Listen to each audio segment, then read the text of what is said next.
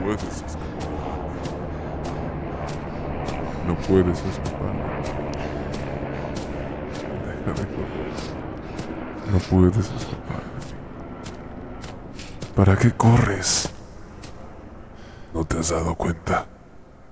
No puedes escapar de mí.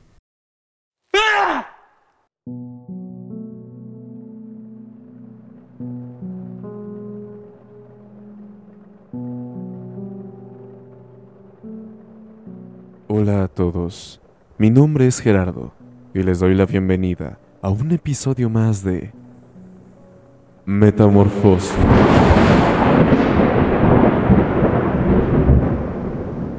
El día de hoy les traigo la historia de la cura, capítulo número 4 de 31 tipos de sangre. Espero que a todos ustedes les guste tanto como a mí.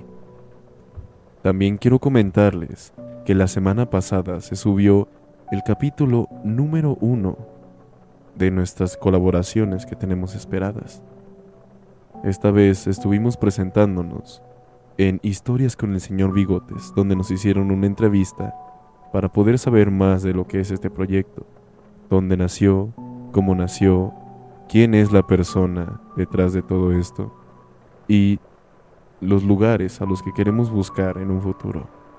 Si tienen algo de tiempo, pueden pasarse por ahí y enterarse un poco más de nosotros. Sin más que decir, los dejo con la historia.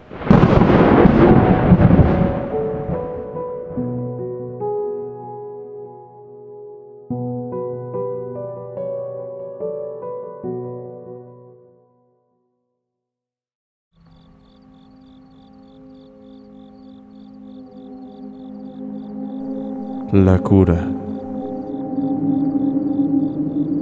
La cura que necesitaba nunca fueron inyecciones, recetas médicas o citas con el psicólogo. Por mucho que yo intentase hacer caso a sus diagnósticos y creerle con todas mis fuerzas a que las cosas terminarían como en un cuento de hadas, el malestar no se iba y la misma idea persistía. Era lo único que me hacía sentir mejor segura, reconfortada.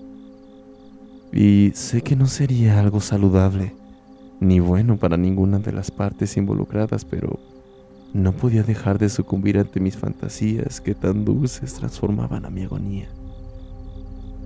Cuchillos, navajas, picahielos, tijeras, mis propios dedos arrancándole los ojos de las cuencas y mis labios bebiéndose su sangre.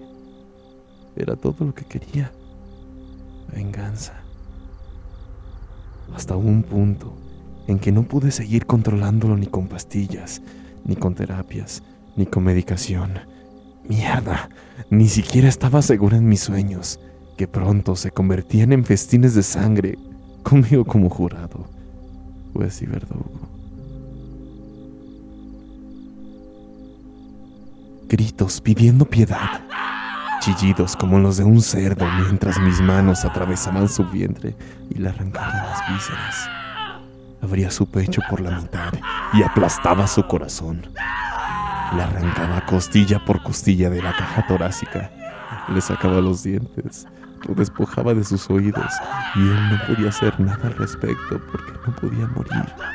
Y yo, yo me divertía sin límites porque lo hacía sufrir tanto como merecía pero todo era un sueño, hasta que me atreví a volverlo realidad.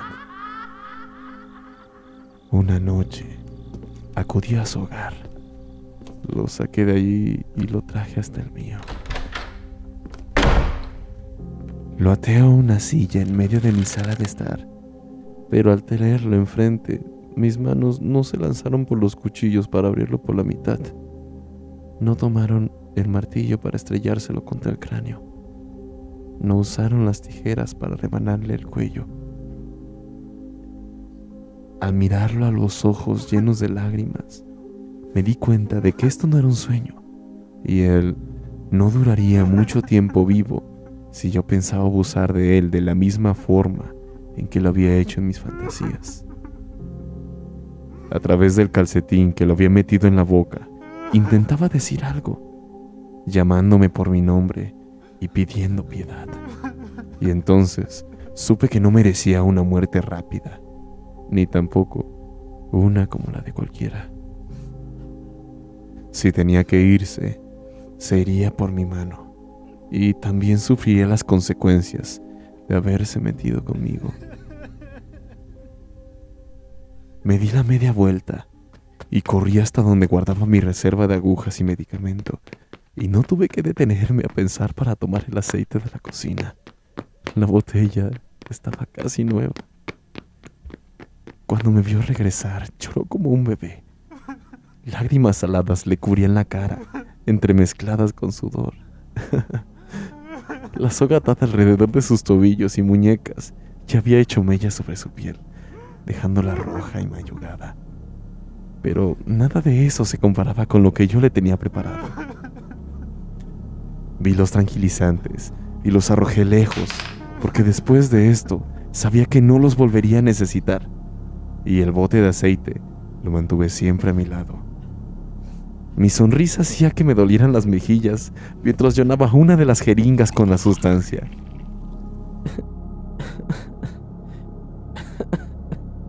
Linda, Lee, Rogaba entre lloriqueos. Linda, por favor, por favor, no lo hagas, no hagas esto. No respondí, en especial porque odiaba que me llamara por mi nombre, que se atreviera a pensar que pidiendo perdón se salvaría de este ajuste de cuentas. Quité el aire de la jeringa, dando unos golpecitos contra el plástico. Luego me acerqué hasta él, sin apartar mi mirada de la suya.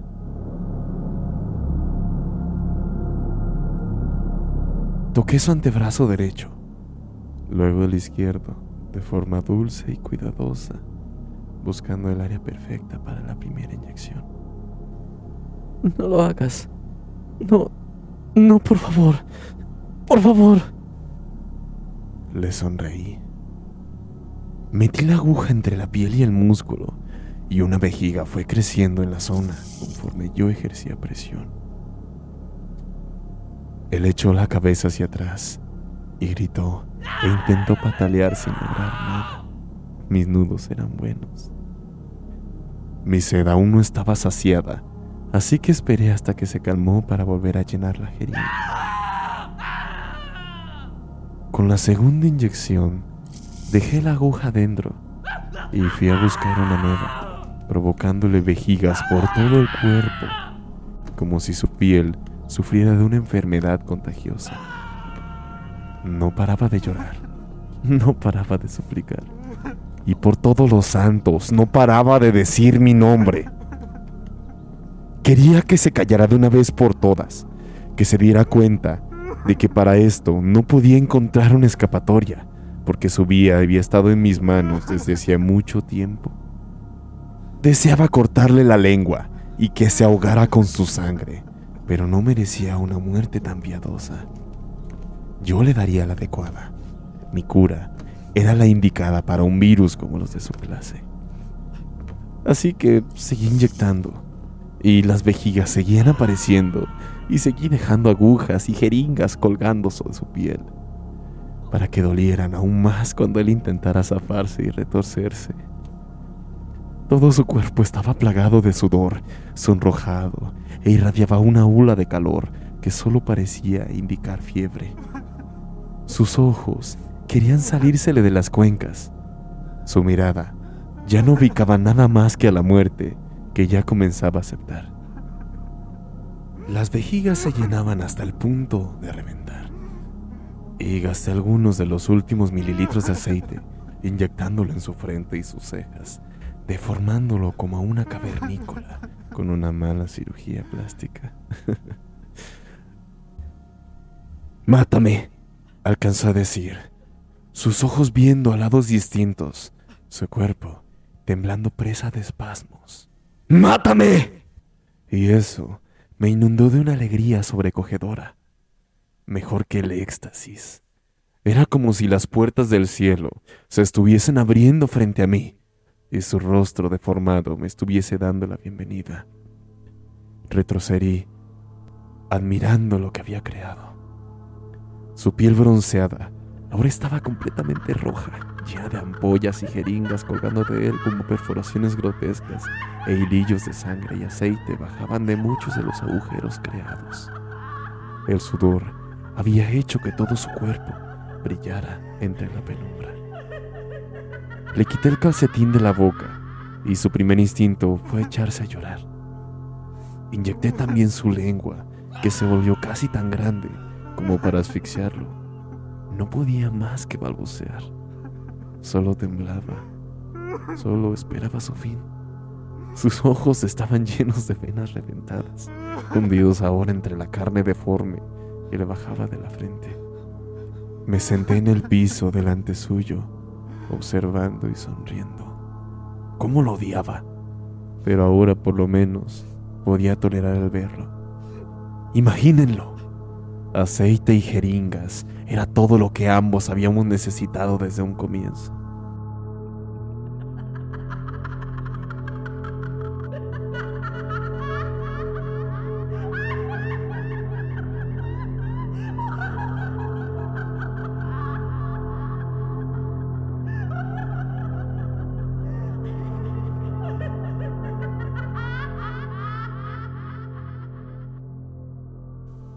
Y es así como termina la historia del día de hoy.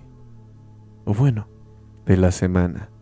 Recuerden que ahora estaré trayendo historias dos veces por mes, que sería la primera semana y la tercera semana del mes. Esto con el motivo de poderles dar mejor calidad de capítulos y además también darme más la libertad de poder traer para ustedes cosas que tengo esperadas. Sin más que decir, les deseo muy buenas noches. Hasta la siguiente.